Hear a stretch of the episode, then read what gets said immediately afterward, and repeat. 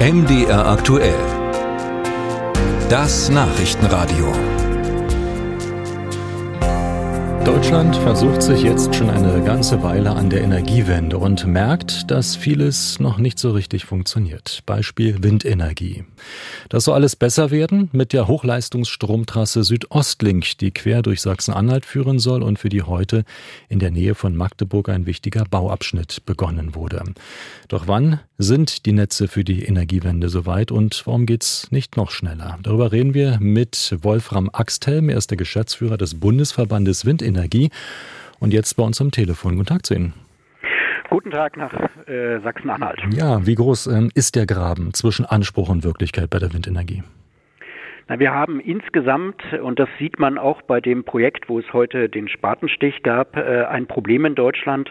Wir stellen uns nämlich mit unseren komplexen und überlangen Genehmigungsverfahren zunehmend selbst ein Bein. Und äh, das führt dazu, dass die Energiewende in vielen Teilen auf der Stelle tritt und nicht richtig vorankommt, obwohl wir alle sagen, wir brauchen schnell mehr neue grüne Energie. Können Sie das mal konkret machen? Was bedeutet so ein Genehmigungsverfahren? Was passiert da? Na, wir sehen das bei der Windenergie zwischen der Abgabe der Unterlagen bei der Genehmigungsbehörde bis zur Erteilung der Genehmigung in den Bundesländern jeweils zwischen äh, drei und sechs Jahren vergehen. Und das ist eigentlich ein unhaltbarer Zustand. Und auf Ebene der Netze sehen wir noch längere Genehmigungszeiten. Und damit äh, erkennen wir, dass wir sozusagen im Genehmigungsrecht äh, die größte Hürde im Moment haben, den politischen Willen nach mehr Erneuerbaren, nach mehr Windenergie umzusetzen.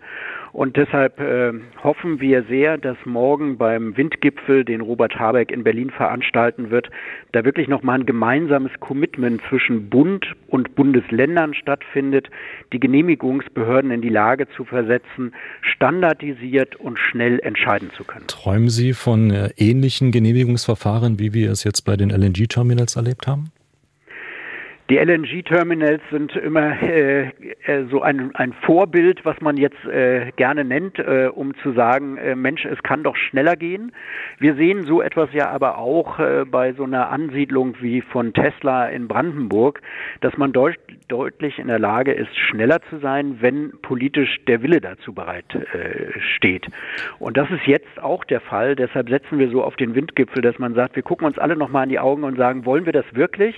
Und wenn wir diese Frage mit Ja beantworten, dann müssen die Instrumente, die der Bund bereitgestellt hat, jetzt auch in allen Bundesländern zur Anwendung kommen. Da ist aber viel zu beachten. Das wissen Sie. Bauordnung, Abstandsregeln, Denkmalschutz, Akzeptanz beim Bürger. Kann man das einfach so vom Tisch wischen?